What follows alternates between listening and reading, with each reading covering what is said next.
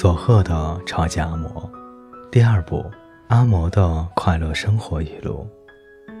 或许有人看过本书后，会认为外婆不可能说出这么多有智慧的语句。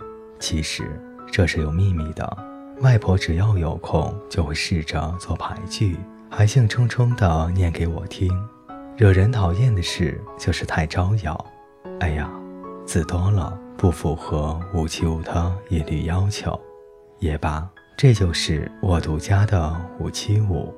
他自嘲道，还摆出一副诗人的样子，这或许变成了操劳于养儿育女、没有嗜好的外婆的唯一娱乐。排句是日本的一种短诗，一共十七个音节，分成段，各段的音节分别是五、七、五。惹人讨厌的事。就是太招摇，晚上别提伤心事，难过的事留到白天再说，也不算什么了。成绩单上只要不是零就好，一分的、两分的加在一起就有五分了。不要为葬礼悲伤，因为刚好是涨潮的时候嘛。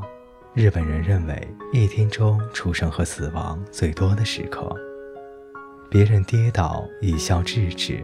自己跌倒更要一笑置之，因为人都是可笑的。活着很有意思，与其讲究外表，不如在内在下功夫。让人察觉不到的体贴，才是真正的体贴，真正的关切。吝啬最差劲，节俭是天才。别老抱怨冷啊、热啊的，夏天时要感谢冬天，冬天时。要感谢夏天。时钟反着走，人们会觉得钟坏了而扔掉。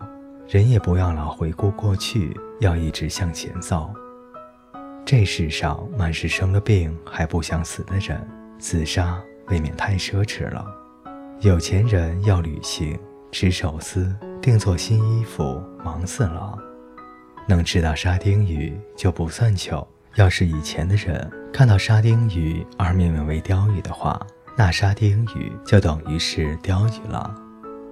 别太用功，太用功会变成书呆子的。游泳不是靠泳裤，靠的是实力。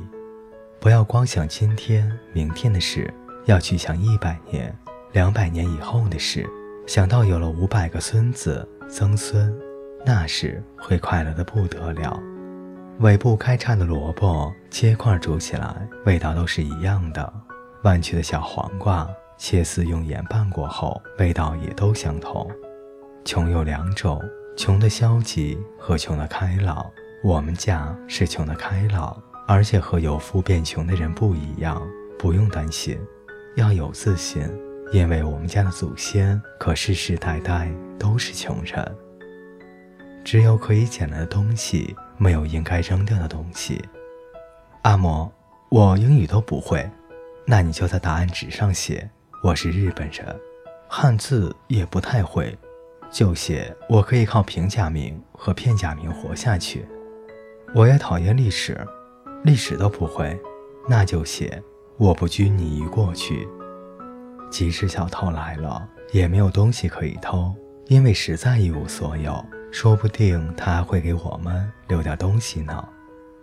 人到死都要怀抱梦想，没有实现也没有关系，毕竟只是梦想嘛。聪明人、笨人、有钱人、穷人，过了五十年都一样是五十岁。只要能道声再会，那就是幸福。如果能说改天见，就更加幸福。要是能说好久不见。就更加更加幸福了。后记：我在两千零一年出版了小说式的散文集《佐贺的超级阿嬷》，讲述我和外婆在佐贺生活的点点滴滴。该书单行本由月光工厂出版，经电视广播的介绍，在读者中引起了极大的反响。两千零四年，由德间书店出版文库本。在出书之前。我强烈的想让大家知道外婆的事迹，便在 B B 的相声表演和演讲会的主题中常常谈到外婆。我因而发现，我的能言善道真是来自于外婆。我和头脑精明、反应超快的外婆对话，则直接成为我相声表演的基础。我现在的相声题材也大多数是关于外婆的故事，讲述各种风貌的外婆。外婆的话真的很有意思，而且令人感动。读了佐贺超级阿嬷的读者，或是听过我相声表演的人，都写信鼓励我，跟我说再多讲一点你外婆的事吧。下本书什么时候出版？受到大家的鼓励，佐贺阿嬷笑着活下去得以出版。我想要传达抄袭外婆的抄袭人生观，因而按照主题分章，希望读者喜欢。如果能够通过本书将我得自外婆许多智慧，即使只有一点点，能够分享给读者，我就觉得很好了。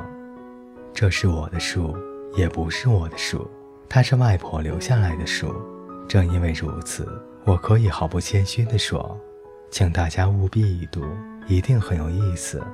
最后，我要由衷的感谢参与本书出版的各位，更要感谢给了我庞大遗产的外婆。